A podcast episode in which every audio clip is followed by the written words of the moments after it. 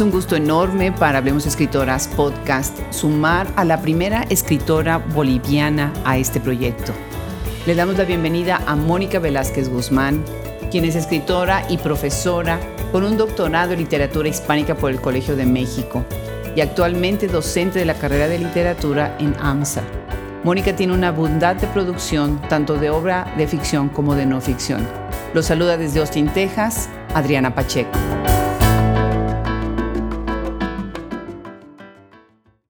Esto de estar encerrados en una pandemia y de tener que ser alternativos con varias estrategias para poder seguir con nuestro trabajo, tiene sus lados buenos y sus lados malos.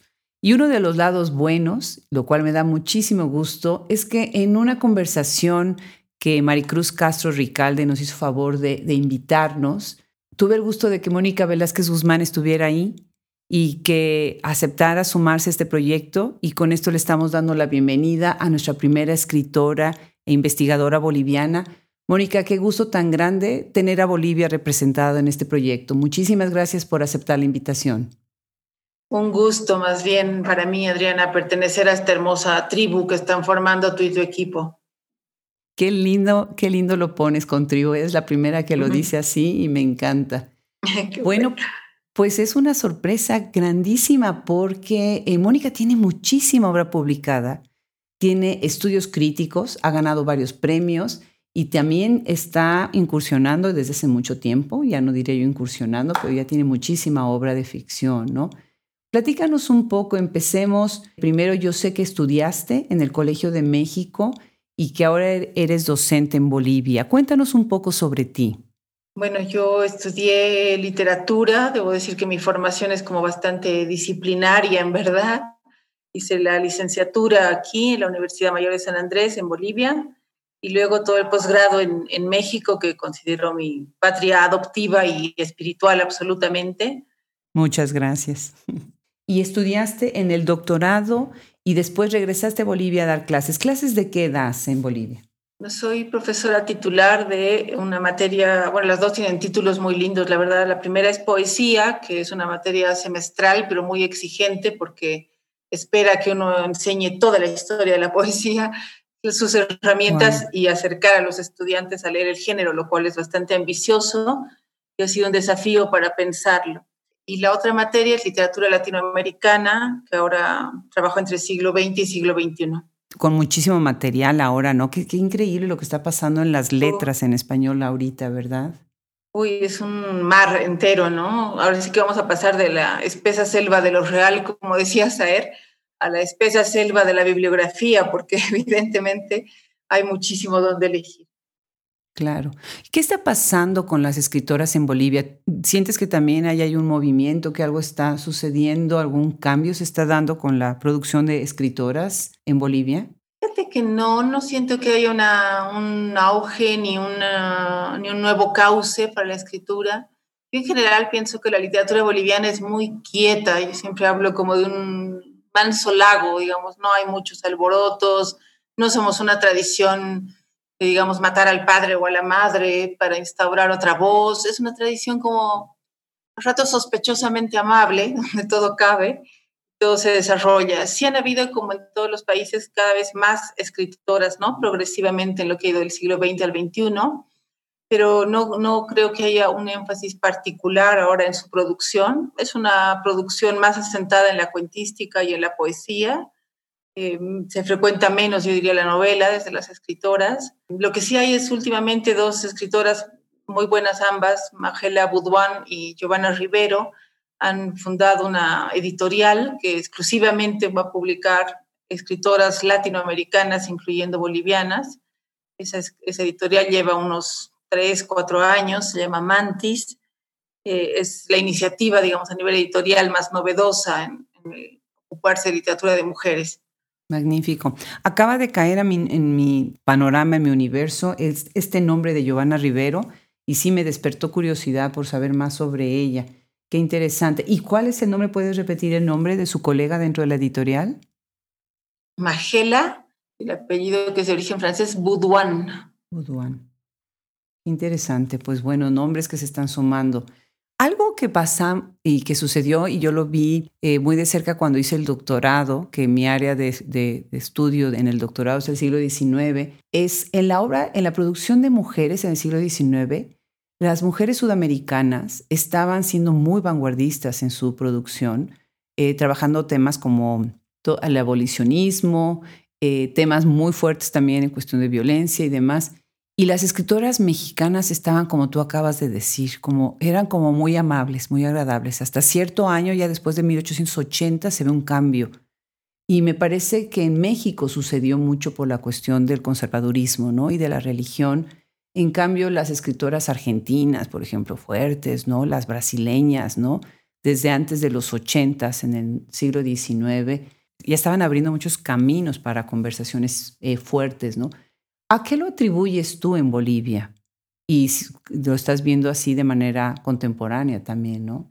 Y yo diría, a ver, ahí yo diferenciaría un poco dos planos diferentes. Uno, que la tradición boliviana, cultural y, literaria, a pesar del ruido que produce una nación de un altísimo porcentaje indígena, etcétera, a pesar de esos ruidos, yo, diría que era una tradición así calmada y relativamente muy amable, muy quieta, en términos, si quieres, de gestoría y de convivencia con muchas tendencias que conviven, aunque son muy diferentes entre sí. Pero a nivel de temáticas y de provocaciones ya en el contenido de las obras, sí, evidentemente hay, hay más movimiento. Tú hablabas del siglo XIX y nuestra querida poeta Adela Zamudio, que es Gabriela Mistral, digamos, nuestra madre de, la, de las letras, evidentemente fue muy aguerrida, ¿no? Una posición feminista muy temprana, muy crítica con la religión, aunque en su primer poemario había sido muy devota del catolicismo, rápidamente cuestiona eso, etcétera, y sobre todo cuestionó mucho el ser mujer, ¿no? Es una, una madre importante para las letras bolivianas. En el siglo XX, claro, algo de eso se recoge y, por ejemplo, seguramente entre las contemporáneas Giovanna fue a ratos atacada y a ratos admirada en los noventas cuando empezaba a escribir. Qué interesante, qué interesante. Bueno, pues empecemos a platicar un poco sobre tu obra. Además de ser eh, poeta, bueno, eres investigadora y publicaste un libro magnífico, magnífico sobre poesía, Demoníaco Afán, Lecturas de Poesía Latinoamericana. Ese fue publicado en Plural. Plural es una editorial boliviana. Sí, es tal vez la más importante aquí. Ah, interesante. Con Pittsburgh en 2010. Platícanos un poco sobre este libro y lo que haces ahí en el recorrido de estos 15 poetas que estás tú recopilando ahí. Mira, el demoníaco afán, eh, que me gustó muchísimo el título, lo saqué ahí de un epígrafe, me pareció importante porque eh, a mí me gusta jugar con esta sospecha que muchas áreas tienen respecto a la crítica literaria, ¿no? Y yo venía ya había vuelto a Bolivia después del doctorado y la verdad que el doctorado fue un regalo en muchísimos sentidos, tanto vitales como profesionales, pero a nivel lenguaje a mí me ha, me ha dado una profunda crisis, de hecho durante los seis años que viví en México no pude escribir poesía y fue muy complejo para mí manejar el lenguaje académico, entonces yo quería reconciliarme con el lenguaje académico, con el ensayo, con la lectura, con la crítica, que para mí son parte de mi obra creativa, después podemos comentar un poquito esto. Entonces eh, me puse reglas de juego. Pensé que mi única manera de reconciliarme con la academia iba a ser jugando. Entonces la regla de juego era elegir seis poetas bolivianos que me interesaban en ese momento y encontrar con quienes podrían dialogar a nivel América Latina. Eh, eso para mí es importante porque la literatura boliviana suele estar muy aislada de la literatura latinoamericana. Incluso en la facultad, hasta hace poco, habían cursos, por un lado de literatura boliviana y por otro de literatura latinoamericana. Y me interesaba mucho establecer diálogos que nos urgen, ¿no? La escena boliviana es muy, muy, eh, yo diría un poco hostil en el sentido de que no hay una crítica, un diálogo, una devolución a nuestros escritores. Entonces me interesaba eso y me interesaba justamente poner en diálogo con otros autores que me permitieran eh, ver elementos que no eran apreciables si los veía solo desde cada uno de los bolivianos. Y la verdad que agradecí mucho el pacto que hubo con Pittsburgh ese año, porque era en realidad enfocado a, a una producción más culturalista, y este libro es como una extraña excepción en esa lista de intercambios, eh, soñando con que tuviera también un poquito más de difusión y se conociera fuera algo de la poesía boliviana. Qué maravilloso. Y qué importante lo que estás diciendo, ¿no? Esos diálogos que se establecen entre país y país son los que van a enriquecer de alguna manera la producción, la retroalimentación, la visibilidad, ¿no? Muy, muy importante. Cuéntanos un poco sobre eh, lo que sacaste publicado, libro publicado de tu disertación doctoral y tu tema de disertación doctoral. Y múltiples voces en la poesía de Francisco Hernández, Raúl Zurita y Blanca Vitúchter es el título. Eh, mira, yo aproveché el doctorado, bueno, siempre hago que la, la versión académica, o no siempre, acabé haciendo que la línea académica y la línea creativa no fueran una esquizofrenia personal, que así lo viví varios años, sino más bien que se fueran reconciliando. Y una de mis obsesiones como poeta tiene que ver con la enunciación, con, hablar con varias voces, con problematizar el lugar de la enunciación en el poema. Entonces, desde el lado de la crítica, aproveché en verdad los años de investigación del doctorado para eh, pensar ese tema desde una posición más teórica, no desde el hacer como en la poesía, sino desde un poco la reflexión al respecto. Entonces, me interesaban mucho estos tres poetas que para mí condensaban búsquedas me interesan, repito, como poeta y como crítica, para romper algunos mitos alrededor de la poesía, ¿no? Eh, yo la verdad me opongo un poco y me distancio de la posición, aunque la respeto y la leo mucho, a la poesía desde la experiencia o desde la expresión.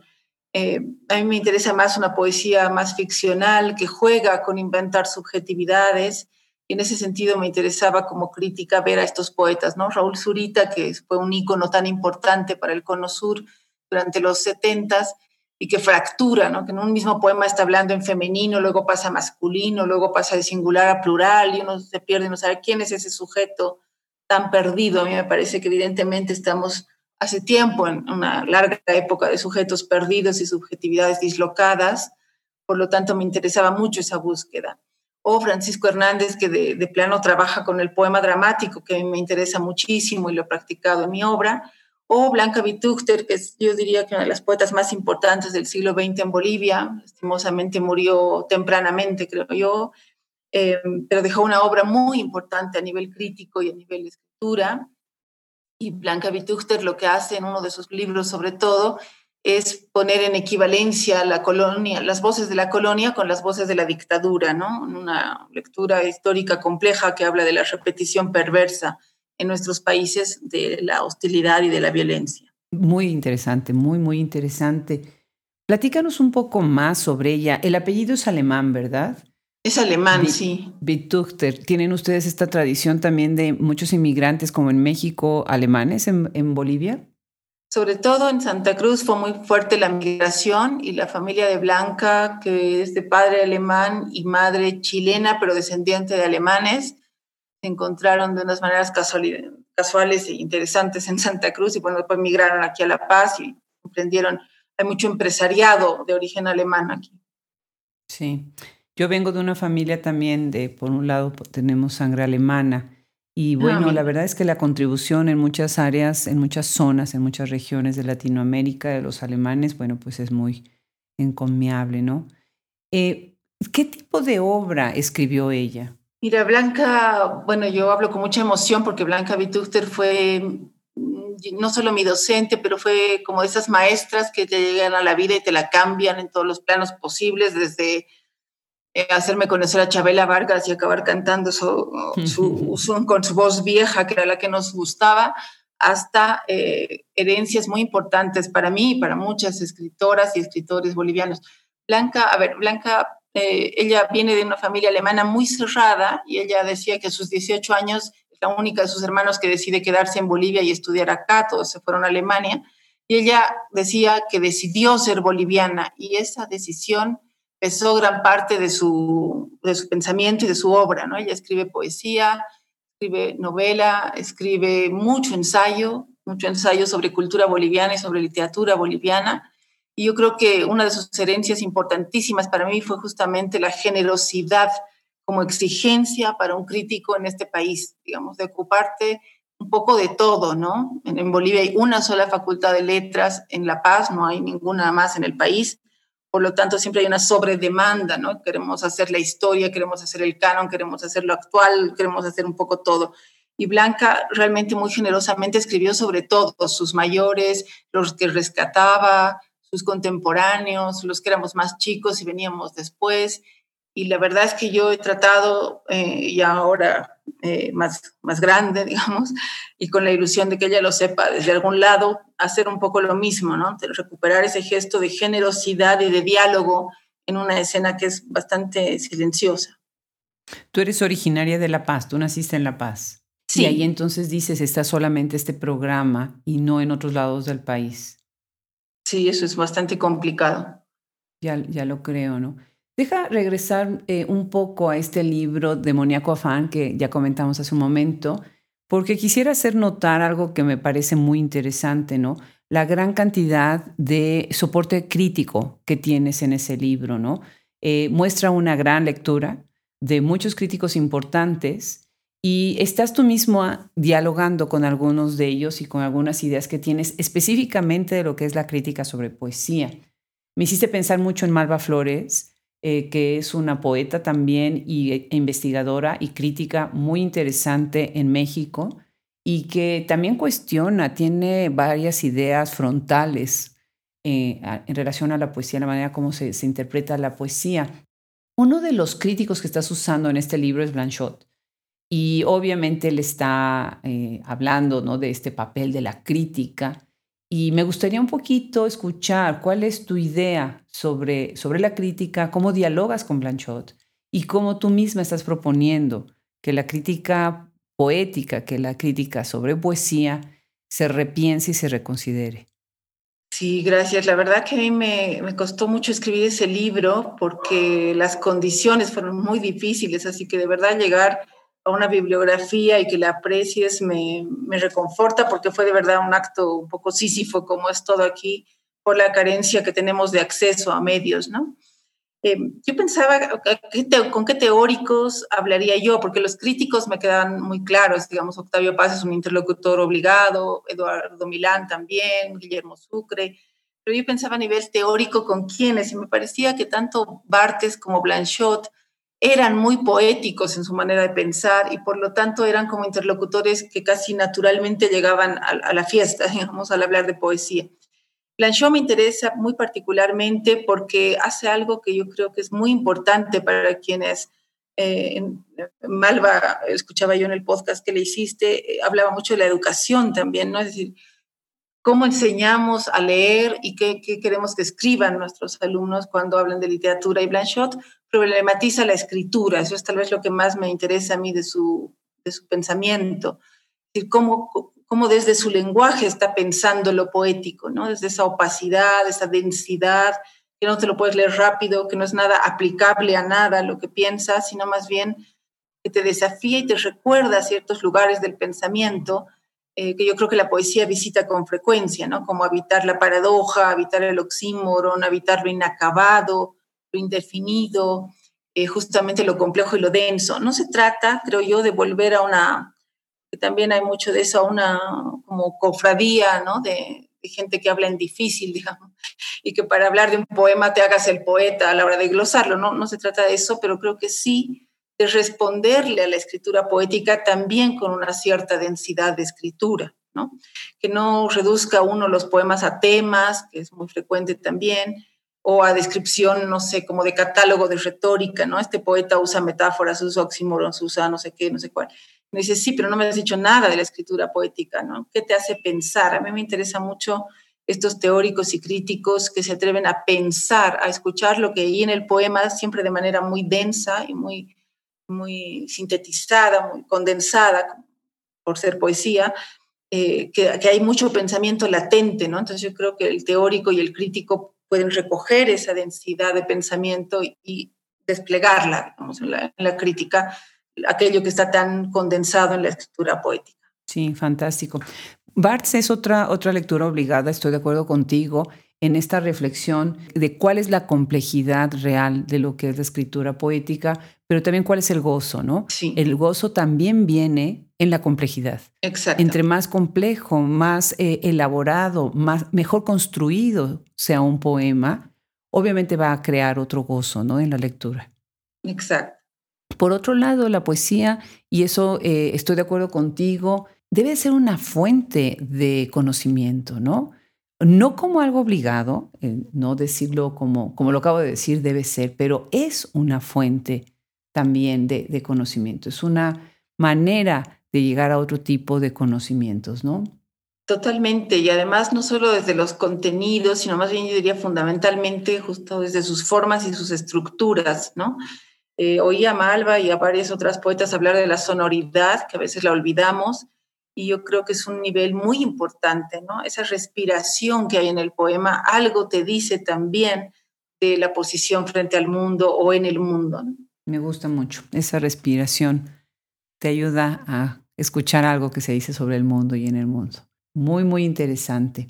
Pues en el libro tienes eh, dedicada también una sección a una escritora magnífica que de verdad a mí, para mi punto de vista, está marcando la literatura eh, ya desde hace muchos años de una manera que va a trascender para siempre, ¿no?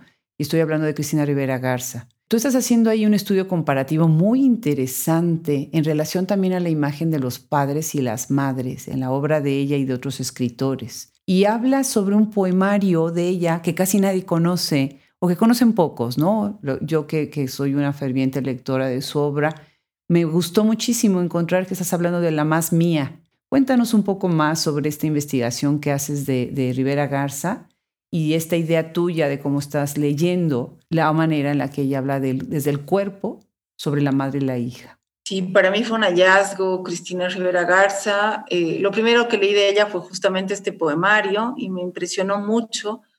Eh, y tardé varios años, en verdad lo tenía como en la cabeza, y cuando pensé el libro y pensé en Eduardo Mitre, que hace este hermoso viaje con su padre muerto, ¿no? Un viaje que se habían prometido hacer y nunca lo logran. Y cuando lleva cinco años de muerto su padre, lo invitan a Granada y él dice, este era el viaje que tenía que haber sucedido, pero con mi papá y de otro modo, ¿no? Entonces el poema para restablecer ese viaje. Y me pareció que hablaba muy bien, tanto con, con Ulacia como con Rivera Garza, con esta preocupación por padres y madres, que, que después lo retomaremos porque es un tema que me ha ocupado harto en la obra también. Y me parecía que en Cristina Rivera Garza, que por suerte vino hace unos años a Bolivia y la conocí, fue muy, muy emocionada, así medio en modo fan, pero pudimos hablar un momento con ella y conocernos y le pasé el libro y todo, me, gustó mucho hacer, darle el ensayo. Y me parecía que ella problematizaba nudos realmente vitales para pensar esta relación, ¿no? Porque claro, la gran tensión del psicoanálisis para acá, pero todo, todo está presente, la tensión con la madre, ¿no? Tensión que la lleva hacia el amor, vamos a pensar en Irigaray, pero la lleva también hacia la, hacia la, desmentidos de la idealización de la maternidad. Y en Cristina Rivera me parecía muy fuerte la detención en el tiempo. Entonces, solo cuando la madre está enferma, quieta, callada, imposibilitada, caminando a la muerte, cuando la hija por fin le puede hablar, digamos, ¿qué era eso de tener que esperar a, un estado radical del cuerpo materno para que haya una escucha posible? Por ejemplo, me parecía una gran pregunta tiene que estar en un lugar que ella detesta, ¿no? Porque varias veces se explicita en el poemario eh, la molestia de esta hija, no solo de tener que cuidar a su madre en ese hospital, sino de tener que volver a una ciudad que detestó, que no quiso nunca más estar ahí. Entonces me, parecía también, ¿qué es eso de volver a la madre?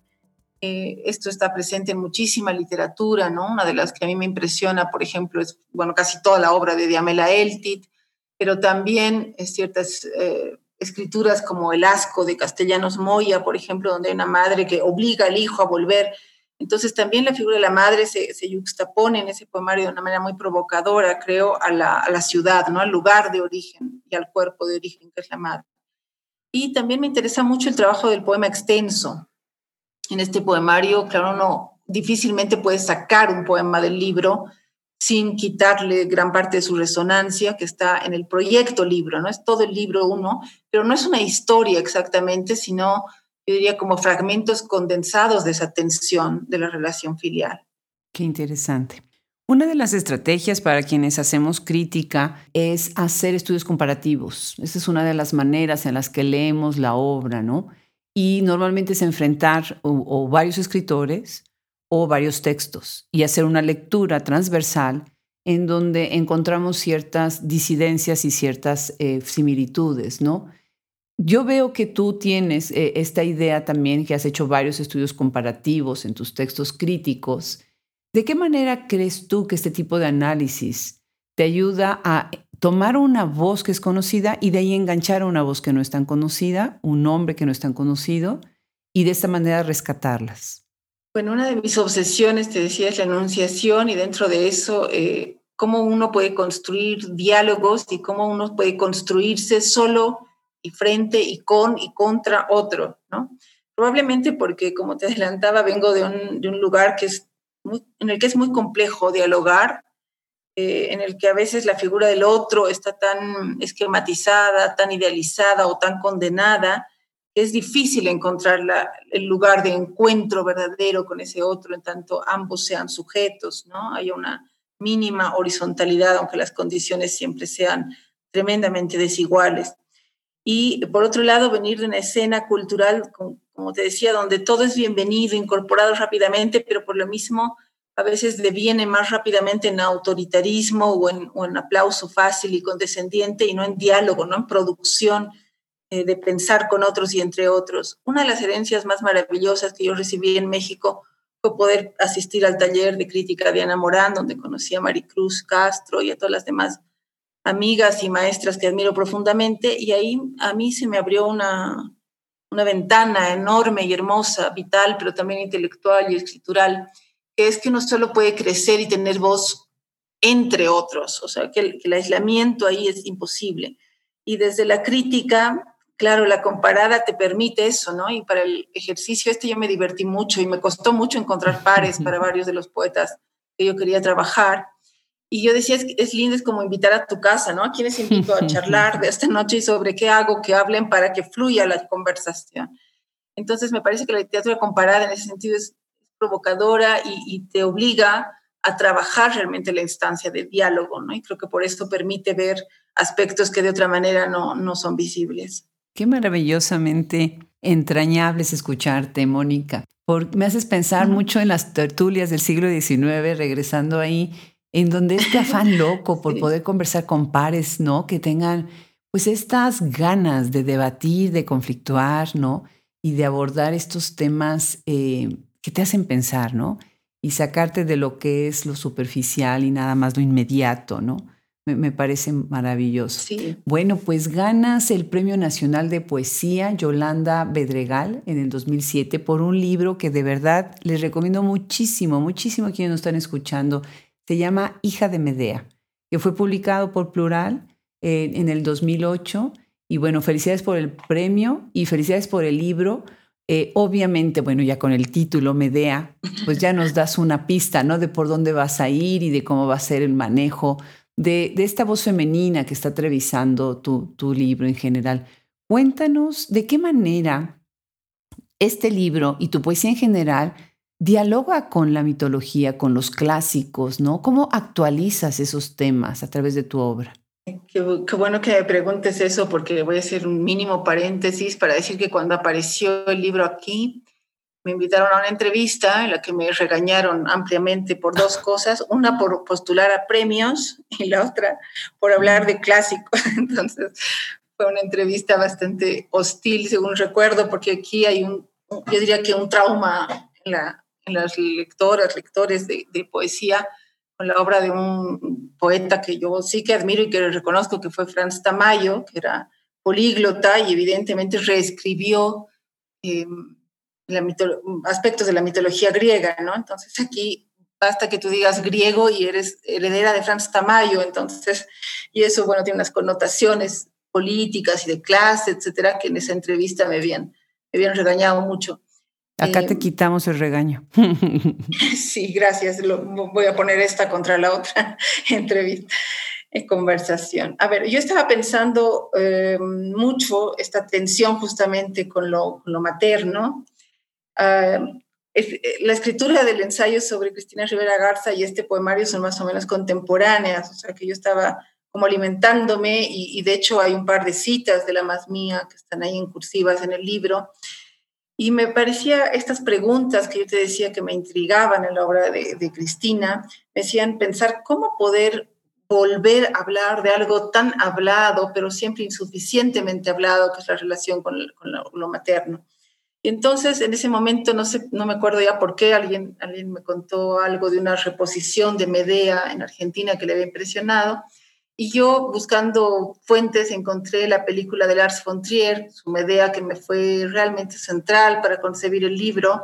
Hay una escena muy terrible en esa película en la que es una película casi sin diálogo, ¿no? Que es lo más hermoso, en verdad, de la relación, de no discursear sobre lo que está pasando en esa familia. Y eh, el hijo mayor de, Medea en la película le ayuda a su madre a hacer los nudos, porque en la, versión de Lars von Trier los ahorca. Y cuando la madre no está pudiendo así hacer el nudo, el niño es el que cierra el nudo. Y esa imagen fue detonadora para mí de, de muchas cosas. Y entonces pensé, claro, a ver, si uno se pone, ves que te digo que me gusta mucho la poesía dramática y las reglas de juego, ¿no? Entonces dije, a ver, si yo hablo como Medea en el libro, no voy a poder ver la falta de piedad, digamos. Si hablo desde Jasón, no voy a poder ver eh, y capaz simplifico, que yo creo que es lo que ha pasado, o es mi crítica a los lectores de Medea, a volverla una historia de venganza y de celos que me parece la peor lectura posible. Entonces, ¿desde dónde tenía yo la posibilidad de cubrir la mayor panorámica, digamos, de, la tensión en esa historia? Me pareció que era la hija, ¿no? ¿Qué pasaba si una de las hijas, no sé por qué imaginé una hija, pero bueno, una hija eh, asesinada por su madre, que vuelva, pero vuelve para arreglar cuentas con los dos, ¿no? Porque hay varios poemas dirigidos a Jasón también, eh, fue una larga investigación ese libro, tomó unos tres años de investigación. Y, claro, investigaba no solamente cómo se había leído a Medeas, me parece una alegoría. En esta entrevista hostil que te cuento, me cuestionaban que por qué yo decía Medea y no decía, en ese momento hubo un caso aquí muy escandaloso de una madre que mató a sus hijos, entonces me decían, ¿por qué no usas ese nombre? Bueno, justo porque lees hija de Medea y ya no necesito explicar nada, ¿no? O sea, la condensación de ese título me permite ahorrarme mucha explicación y trabajar más bien directamente las voces de esta hija, de Medea, que también le habla en varios momentos. Hay una voz omnisciente y hay una voz que yo quería recrear un poco las funciones del coro griego, ¿no? Sí. Sí, muy interesante la manera como manejas el coro, eh, la importancia que tiene el coro como eh, parte de lo que es la dramaturgia clásica, ¿no? Eh, la, la grecolatina y la importancia de tener esta voz em, colectiva, que es precisamente pues, la, idea del coro, ¿no? Muy, muy interesante, eso me gusta muchísimo eh, cómo lo estás haciendo. Ahora, exploras en otra cosa muy interesante en Hija de Medea, exploras en la tipografía, en las negritas, en el, en el tamaño de la letra. Eh, eso me hace una referencia a las vanguardias, ¿no? También un poquito a este juego entre eh, el pasado y el presente, los tiempos gramaticales, ¿no? Eh, pero regresas al tono dramático, ¿no? ¿Te parece si leemos un fragmento para que se den idea de, lo, hermoso que es este libro? Claro que sí, gracias por el adjetivo. A ver, voy a leer. Es un poema sin títulos tan enumerados, porque todo el libro es evidentemente una sola, un solo conjunto. Leer el poema 4.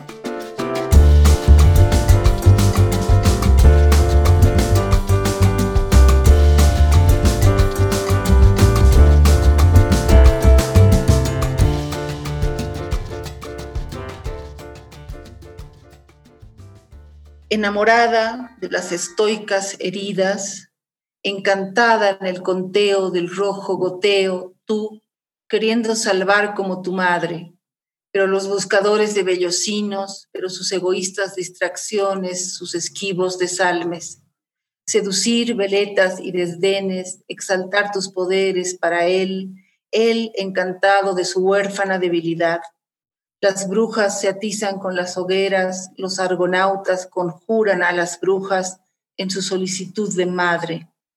Sal del sitio heredado del terror, ahórcate frente a papá como ella ordena, como él permite. Cancela los amores enfermos, acuna a la niña asustada, como el viento acuna a los ahorcados. Sí, es, un libro, todo el libro es una belleza, es una belleza. Fíjate que me hiciste pensar también cuando leí este libro en una escritora eh, de Colima, México, que curioso, eh, pensé también en otra mexicana, en Gloria Vergara y la manera en la que ella también eh, es una gran estudiosa, es una gran investigadora y todo eso se permea tanto ¿no? en, su obra. Interesante cómo tú misma dialogas.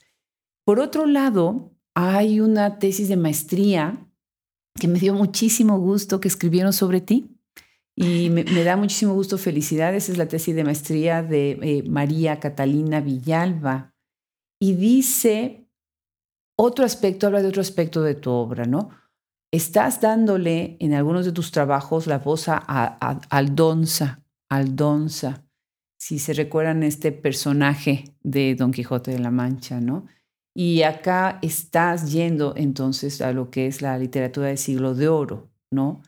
Cuéntanos un poco de cómo has dialogado con todas estas escuelas, ¿no? Tanto ya mencionaste la dramaturgia clásica, la greco-latina, pero también entras en la literatura del siglo de oro en tu obra poética. Sí, gracias, gracias por tu pregunta, porque bueno, eso es la maravilla, ves, de los diálogos y de que otros te lean, porque entonces ve uno cosas que uno no ve solito en, lo que hace. eh, Sí, no había pensado yo en eso. Eh, lo, dice, lo dice Catalina, que le, agradecí mucho la, detención y la lectura que hace en su trabajo. a ver, por un lado nos, nos pasa, y, claro, el puente que hace con, con, Gloria, quien conocí hace poquito también, mm, me parece más que pertinente. Y voy a aprovechar para hacer, perdón, un, paréntesis, porque otra de las desconfianzas fuertes que, que uno suele, suele encontrar es cuando te dicen, tú eres poeta, pero también académica, ¿no? Y ese pero a veces es un poco extraño. A mí siempre me ha parecido que más bien ese pero es una, una fuente de alimentación maravillosa, ¿no? Porque uno lee como crítico, pero siempre está leyendo como poeta, en este caso. Y entonces uno puede apropiarse de ciertos imaginarios, autores, textos, etcétera, y ponerlos a dialogar con la propia búsqueda escritural, ¿no? Entonces, eh, por eso a mí Medea y, la maternidad en general me interesan como lo madre, digamos, no la figura concreta de la mamá, sino el lugar de lo madre y de lo padre también, por otro lado, eh, como lugares eh, muy productivos para lo que quiero pensar. Esta alusión a la voz de Aldonza tiene que ver con otro libro, que es El viento de los náufragos. La verdad fue mi desahogo porque después de seis años de silencio, mientras hacía el doctorado, yo estaba la poesía cuando uno no la, escribe, la escribe es como un cáncer, ¿no? Como un tumor que te está circulando por el cuerpo con mucho agobio. Y el viento fue como la explosión, así lo escribí en muy poco tiempo, la última etapa de estar en México. Y, y ahí también quise jugar con el poema dramático, es un libro anterior al de Medea, y estaba explorando las, las voces. Entonces en este libro hay un sector que son voces con las que me me gustó jugar, ¿no? Voces que fueran un poco imprevistas. Entonces está, no sé si tú te acuerdas de esas películas que aquí pasan siempre en Semana Santa, son maravillosas, que son como episodios de la Biblia. Y hay una que, que, pasan cuando, cuando se abre el mar, ¿no? Para que pase oh, el pueblo judío y escape del faraón. Y a mí esas escenas se me quedaron siempre en la cabeza dando vueltas. Entonces, Una mega producción de Hollywood, me acuerdo perfecto de las olas y todo. Impresionante, ¿verdad? Y que uno veía los caballos debajo del agua, es una cosa visualmente muy impresionante. Pero en esa historia a mí me impresiona porque, claro, todo el mundo habla desde Moisés, desde el hermano, desde la pelea entre el pueblo judío y, el poder egipcio, etcétera. Pero yo me preguntaba, ¿qué habrá dicho la esposa del, em, del, del eh, del emperador egipcio, ¿no? del que pierde. ¿Cómo le, ¿Cómo le llevan después el cuerpo de su esposo, que sabe que todos han sido ahogados en ese mar? Es decir, ¿cómo contaría el episodio esa mujer, por ejemplo? ¿no? Hay un poema desde esa voz. Y la otra es que siempre que leí El Quijote, con todo lo que nos podemos seguir enamorando eternamente de esa maravilla de obra, también me hice la pregunta siempre de, ¿pero qué le pasaría a Dulcinea? Es decir, ¿cómo ella entendería esa historia, la leería, si uno seguía por, por Sancho y dice, bueno, era una mujer de campo muy elemental, digamos, si alguien le llega con el chisme, ¿no? Y le dice, hay un señor que está fabulando maravillosos amores ideales contigo, ella seguramente respondería de una forma bastante peculiar. Entonces, en ese poema, que además te cuento que lo llegué a leer en, el bar de las hormigas, ahí en, en la casa del poeta, con la ayuda de amigos teatreros me ayudaron a interrumpir ese poema porque hay muchas voces que se burlan de Dulcinea. Y para ese poema en específico sí tomé varios intertextos que aproveché que estaba leyendo en el doctorado, en la clase de, de barroco, ¿no? Entonces me sirvió mucho para trabajar intertextos que me, me preocupa también incluir. Pues este libro tiene estas tres secciones, el viento, la náufraga, los naufragios.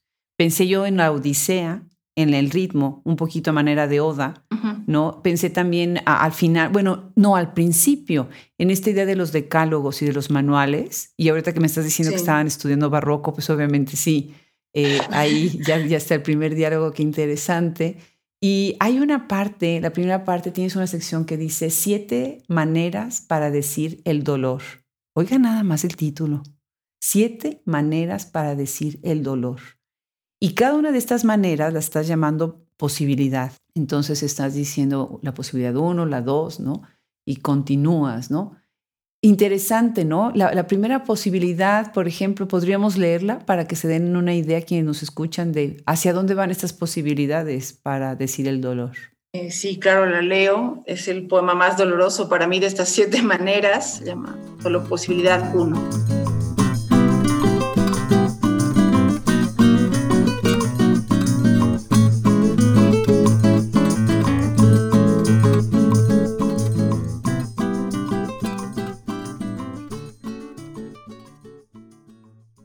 Hoy quiero, Mónica, enfermarte larga, mortalmente, sacarte lejos del mundo, convaleciente, distanciar del cuerpo su llanto, su sudor solitario, de manera que todo quede, ahora sí, bien vacío, y ser un desierto rencoroso, resuelto a envenenarse de sed.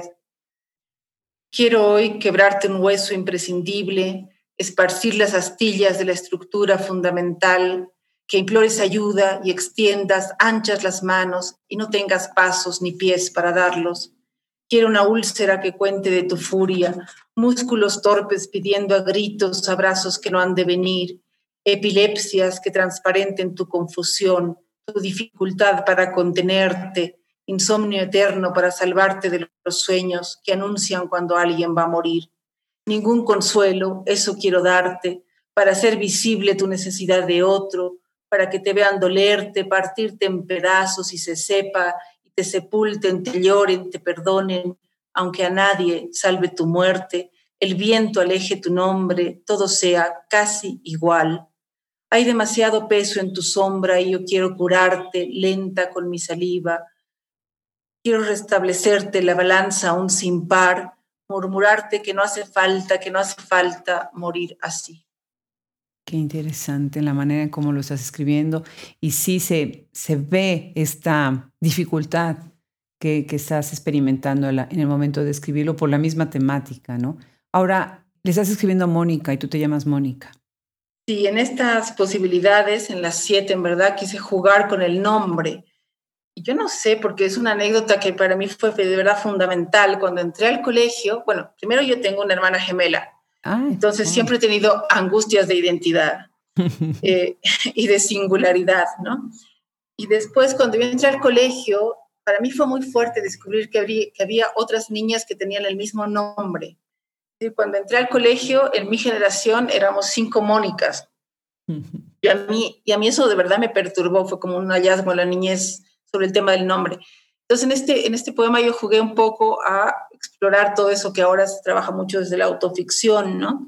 Pero ese Mónica de la posibilidad uno se va desdibujando porque luego se van añadiendo nombres, ¿no? Yo me llamo Mónica Beatriz, entonces incluí otro sobre la Beatriz de Dante, después juego se desplaza a Justín, se desplaza a varios nombres, acaba, acaba con María Tecún, este hermoso personaje de Asturias. Sí. Y me gustaba trabajar eso, ¿no? Que el nombre fuera parte de que nunca hay una manera exacta de llamar al dolor. Genial, genial. Bueno, pues ese fue el libro de los náufragos, plural 2005. Y tienes otro libro más reciente, Abdicar de lucidez. Ese es en plural 2016. Acá vienes más hacia una exploración a las vanguardias, ¿no? Por lo que estoy viendo, ¿no? Estás jugando muchísimo con la tipografía, las itálicas, el tachado, el verso corto, la prosa, las enumeraciones. Tienes varias enumeraciones que me hicieron pensar inclusive en letanías, ¿no? este formato eh, de la tradición cristiana. Muy interesante. También hay una idea ahí sobre el Padre.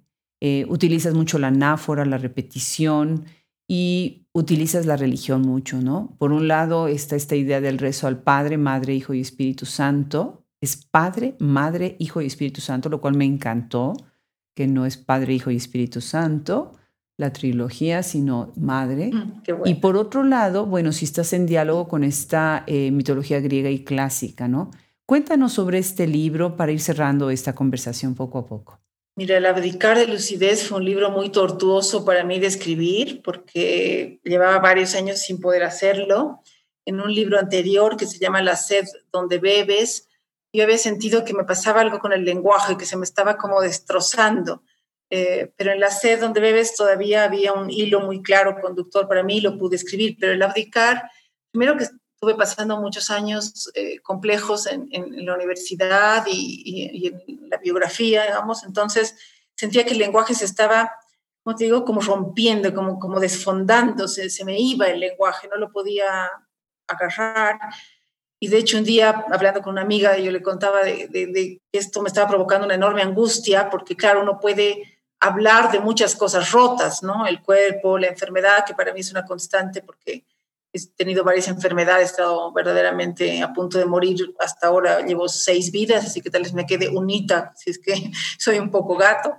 Eh, Uy, lo siento mucho. Y, no, pero para mí ha sido una, una, enorme reconciliación, digamos, con la muerte y todo eso. Entonces, me parecía que, que uno podía hablar de lo roto, estar roto en muchas, muchos niveles, muchas maneras, pero cuando el lenguaje se me rompía, se me rompía como como la manera de estar en el mundo, ¿no? Entonces me, provocó una enorme angustia que se me pasó mucho llegando al título, que siempre me cuesta mucho llegar a los títulos, por la paradoja esa, ¿no? ¿Cómo puede uno abdicar de lucidez si no es en un acto muy lúcido, ¿no? Entonces eh, me parecía importante ahí volver a la lectura, tú mencionabas la vanguardia y yo más bien estaba pensando mucho en ese momento y leyendo mucho a un poeta que adoro y al que vuelvo con frecuencia, que es Juan Luis Martínez, este neo vanguardista chileno, que justamente trabaja mucho la tachadura, el doble registro. Bueno, él es infinitamente más osado, ¿no? E incorpora objetos, incorpora mucho ruido en el libro. hoy día muchas escritoras contemporáneas, muchas de ellas a las que entrevistaste, están trabajando esta, esta ruptura de lo textual, ¿no? Este estallido de lo textual. Y yo, aunque en el abdicar lo dejo en el plano textual, fue para mí muy importante trabajar el lenguaje roto y eso explica muchos de los recursos que has, que has mencionado.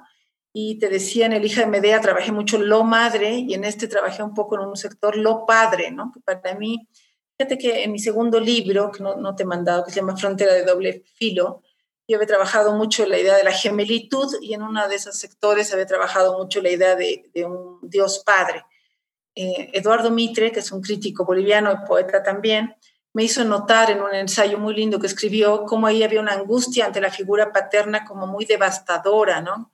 Y a mí me interesa el lugar de lo padre, justamente pensando psicoanalíticamente en la ley del padre, pero pensar ese lugar que es tremendamente despiadado porque es el de la demanda y la demanda siempre es insatisfactoria, ¿no?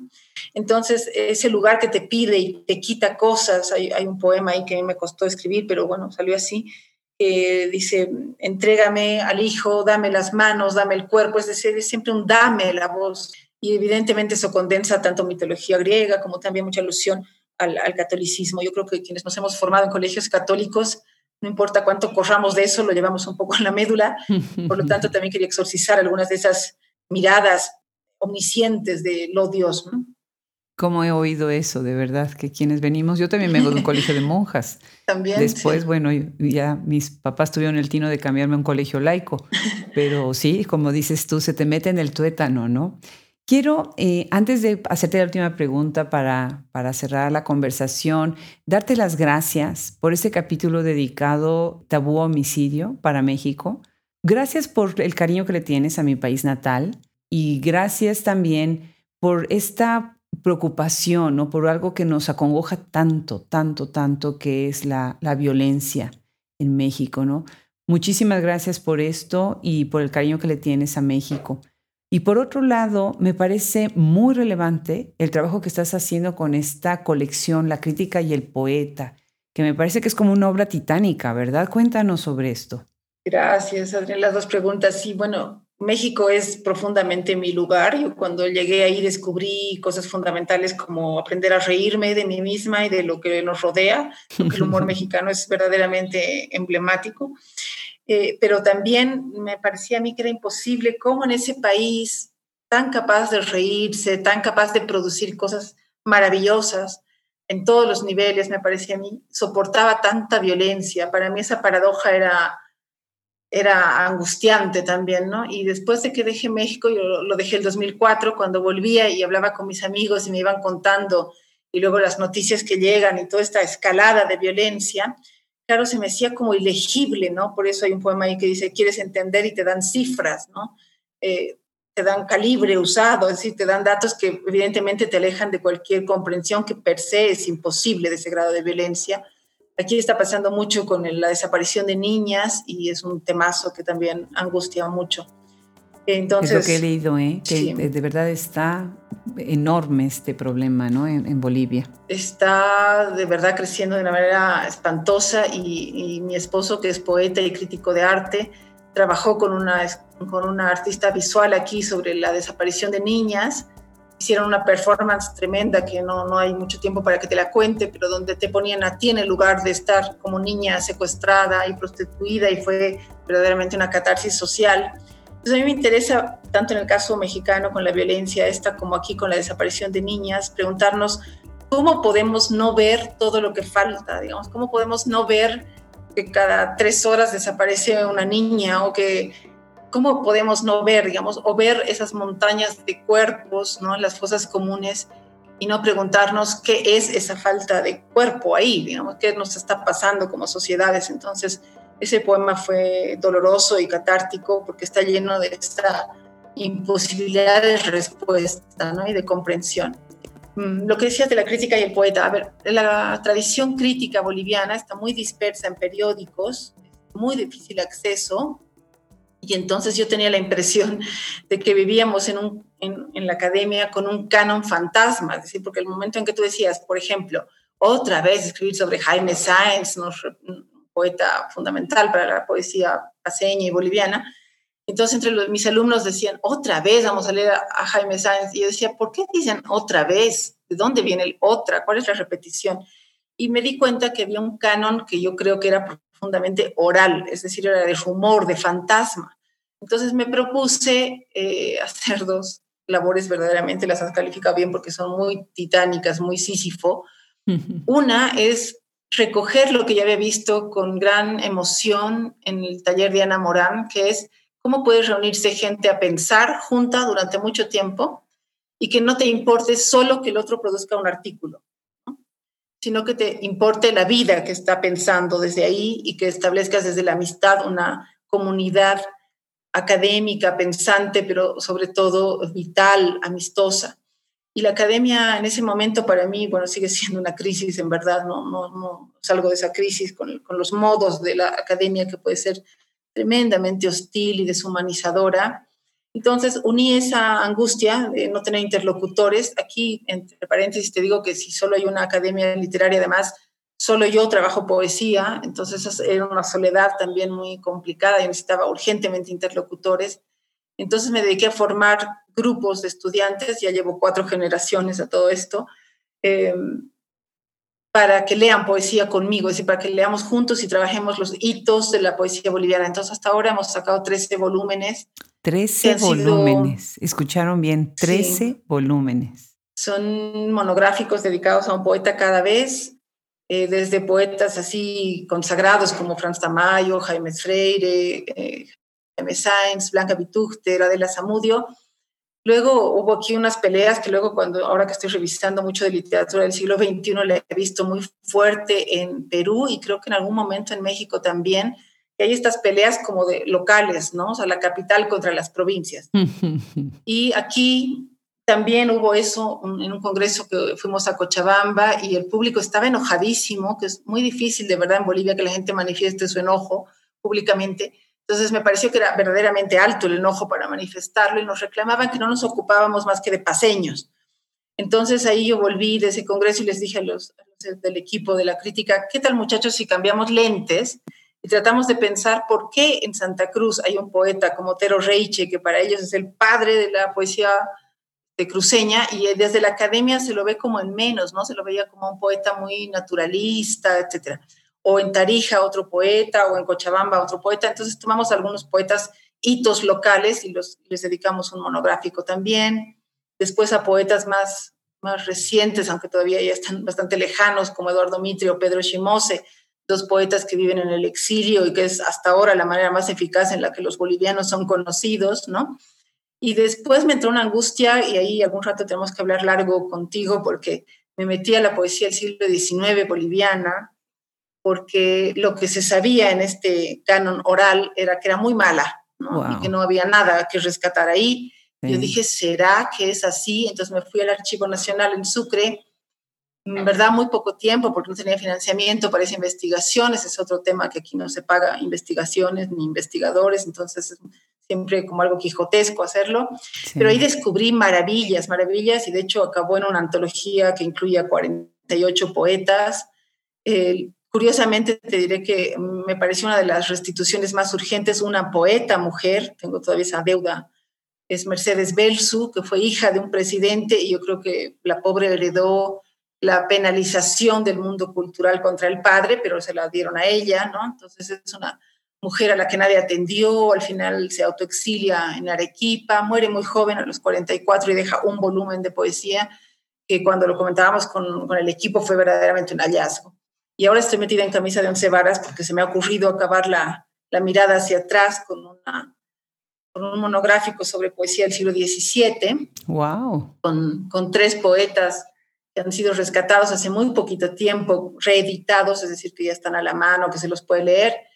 Y, bueno, vamos a cerrar con ese monográfico que de verdad ha sido terrorífico porque los alumnos de ahora, pues, leer el siglo XVII implica casi hacer una carrera paralela, ¿no? Sí. Entonces está siendo un gran desafío.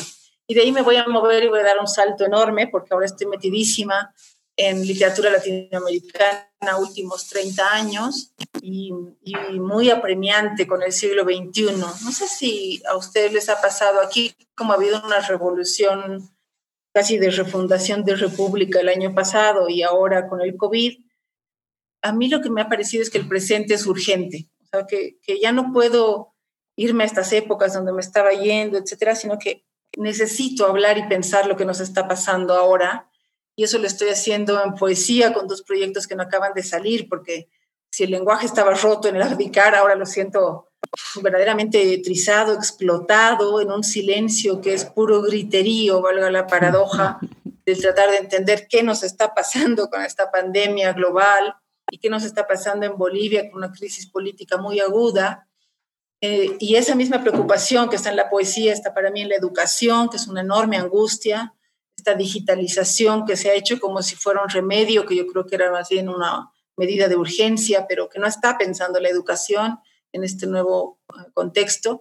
Y por otro lado, escritores, escritoras, muchas de las que tú has entrevistado, que estoy tratando de encontrar en, básicamente en PDFs, que es lo que puedo acceder, ¿no? Porque no hay bibliotecas que pueda usar.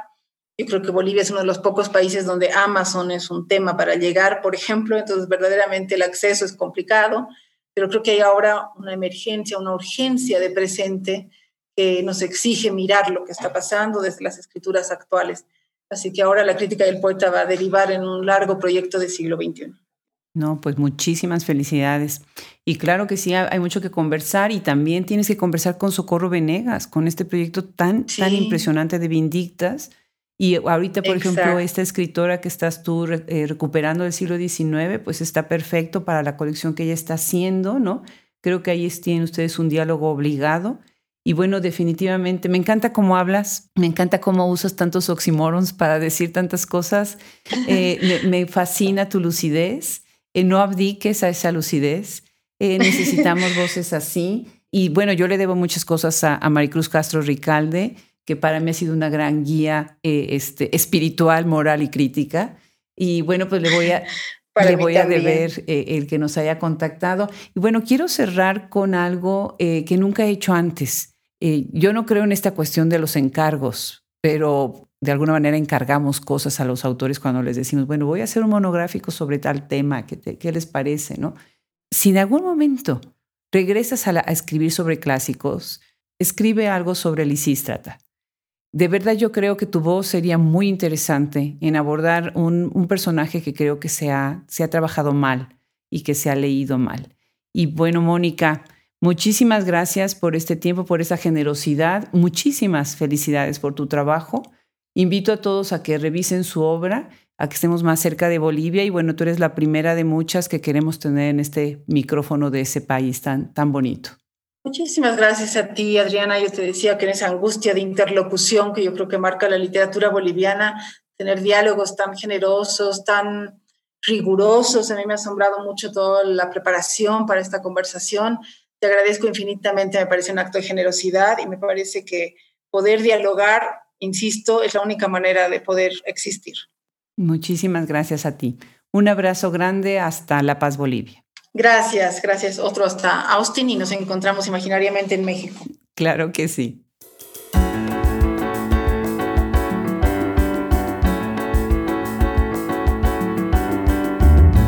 Sin lugar a dudas, deliciosa la conversación con Mónica Velázquez desde Bolivia. Muchísimas gracias a ella por su generosidad y a todos los que hacen posible Habemos Escritoras Podcast. Fernando Macías Jiménez en la edición, Andrea Macías Jiménez Social Media, Wilfredo Burgos Matos, Alejandra Márquez, Liliana Valenzuela, Fran Denster, Juliana Zambrano, Luis Enrique Castellanos, colaboradores y curador literario. Ayúdenos a difundir este proyecto que es fundamental. Ayúdenos a difundirlo a nivel mundial para que todos se acerquen a la voz de estas fabulosas escritoras contemporáneas y de todos los tiempos. Se despide de ustedes hasta el próximo episodio, Adriana Pacheco.